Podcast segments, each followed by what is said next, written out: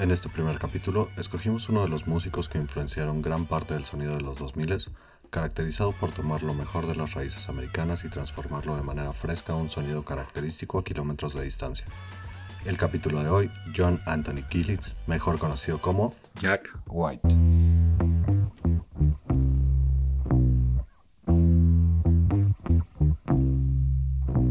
Nació en Detroit siendo el menor de 10 hijos. Su padre trabajaba para la arquidiócesis de Detroit como encargado de mantenimiento y su madre en el mismo lugar como secretaria del cardenal. Como sus seis hermanos, fue monaguillo. Sin embargo, la religión no tuvo la influencia como para decidir continuar con su carrera en el seminario, donde ya había sido aceptado. El adolescente tomó su amplificador y partió a la Universidad Estatal de Wayne.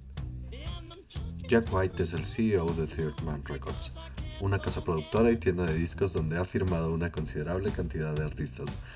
Pero el nombre Third Man no fue una idea original. Viene de su primer trabajo en una tapicería llamada Third Man Upholstery, que utilizaba los colores amarillo y negro para prácticamente todo lo que utilizaba.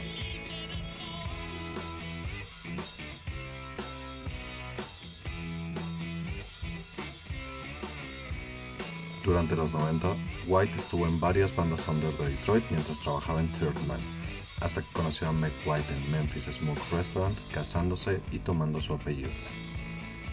The White Stripes.